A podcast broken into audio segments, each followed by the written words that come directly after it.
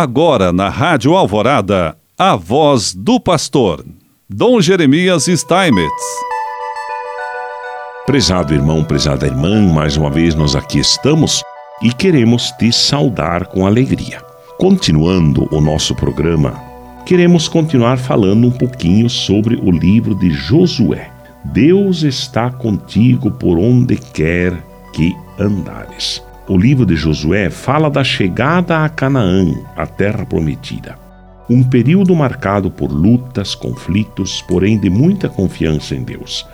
Mas ao alcançarem a terra prometida, como fizeram?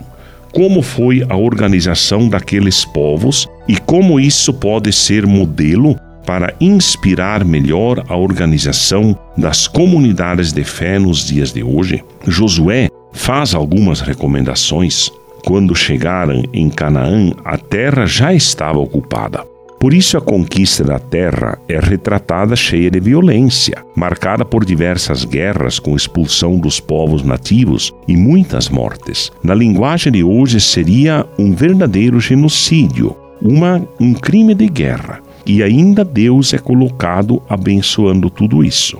Na verdade, essa situação acaba sendo incluída na história para reforçar outras ideias, mas a finalidade jamais está em incentivar tamanha violência.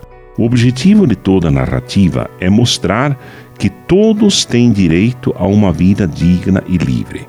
É importante ter os meios necessários para sobreviver e manter sua dignidade. No caso da época, esse objetivo só é alcançado mediante a posse da terra. O livro de Josué fala da promessa e da conquista, do dom da terra e da graça de Deus. Como foi marcado esse percurso até a conquista da terra prometida e o que isso significa? O tempo no deserto significou uma confiança maior ainda em Deus. Foi um tempo de superação e de purificação. Foi neste período anterior a Josué que o povo de Deus construiu a sua própria identidade, buscou a sua unidade, fez aliança com Deus no Monte Sinai. Aqui está a origem deste povo escolhido por Deus, que aprendeu a confiar nele acima de tudo. Este Deus é providente, concede a terra como dom gratuito, porque tudo é dele, mas também cobra fidelidade às suas leis em defesa da vida e da unidade do povo. As promessas das bênçãos de Deus, da prosperidade da terra, são feitas num contexto de aliança, onde existe um comprometimento de ambas as partes. Deus haverá de realizar o que promete, mas o povo precisa cumprir as cláusulas que são os mandamentos do Decálogo. A morte de tantos que estavam no deserto, inclusive de Moisés, e a demora na chegada na terra prometida, se dá pelo fato das pessoas duvidarem de Deus e não obedecerem aos seus mandamentos, especialmente o primeiro, se desviando de adorar somente a Deus e praticando a idolatria. Na parte final, o livro fala da fidelidade de Deus. Às vezes é preciso parar um pouco e refletir sobre o tema para enxergar melhor a realidade humana. Em quais momentos o ser humano e uma comunidade não testemunham essa fidelidade de Deus, mas precisam abrir os olhos? Percebe-se que o povo tem memória curta.